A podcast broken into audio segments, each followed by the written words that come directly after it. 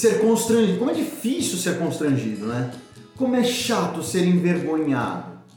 E como por tantas vezes a gente passa por isso. Eu, quantas vezes eu não passo por situações destas? Onde às vezes eu me sinto constrangido, às vezes envergonhado, injustiçado e por aí vai.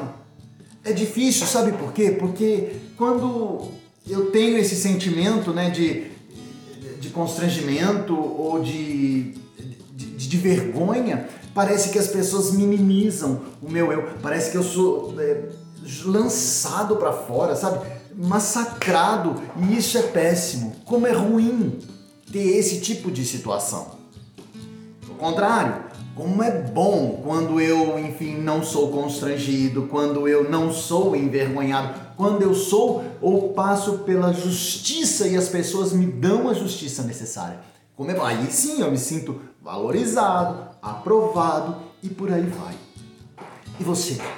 Eu tenho certeza que você, tal qual eu, sente a mesma situação, tem a mesma compreensão sobre tudo isso. É difícil, não é? É muito difícil passar pelo constrangimento e pela vergonha.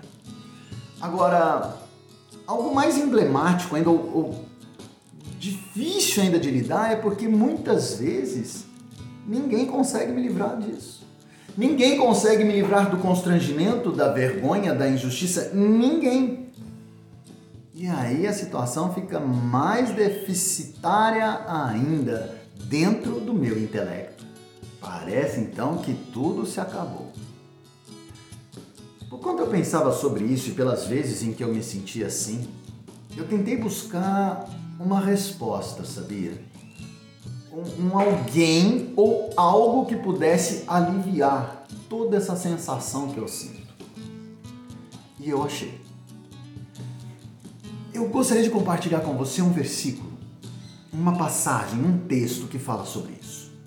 Olha só, o Salmo 71, o Salmo 71 diz assim: Em ti, Senhor, me refugio. Não seja eu jamais envergonhado. Livra-me por tua justiça e resgata-me. Inclina-me os ouvidos e salva. Olha que interessante. Esse salmo cujo autor não é Davi, o autor é desconhecido para a maior parte dos estudiosos, mas esse salmo começa falando o seguinte: Deus não me deixe ser envergonhado, mas eu sou. Então poderia, eu, eu poderia interpretar que Deus não ouviu o pedido deste salmista.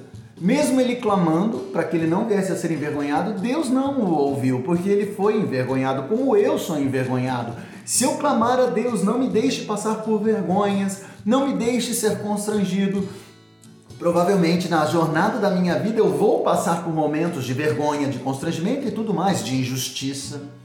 Mas então o salmista ele continua. E aí foi que ele me trouxe a resposta, porque ele diz assim a partir do versículo 2: Livra-me por tua justiça e resgata-me, inclina-me os ouvidos e me salva.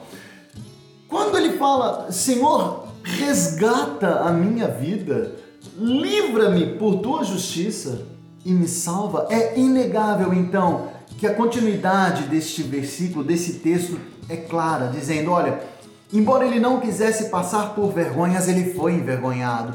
Embora ele não tivesse o desejo de ser constrangido, ele o foi. Embora ele buscasse a justiça, ele foi injustiçado.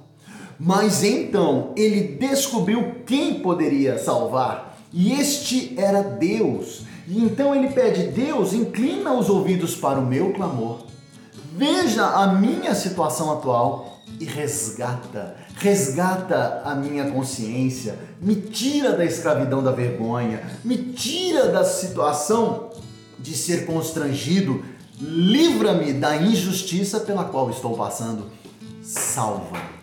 E aí o salmista deixa clara a situação de que sim, Deus o salvaria. Como de fato Deus tem nos dado a possibilidade de ter a certeza de que Ele vai, pela sua justiça, nos livrar da vergonha, do constrangimento, das mazelas e das dores deste mundo.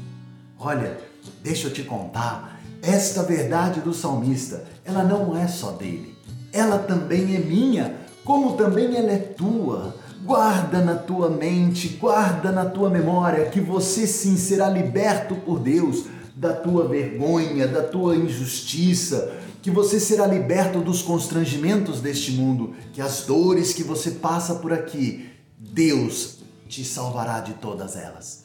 Tenha a plena certeza disso. Caminhe convicto nesta esperança, porque ela acontecerá. Tenha fé. E esta fé te dará certeza do cumprimento desta promessa. Em nome de Jesus, eu declaro isto na minha e na tua vida. Amém.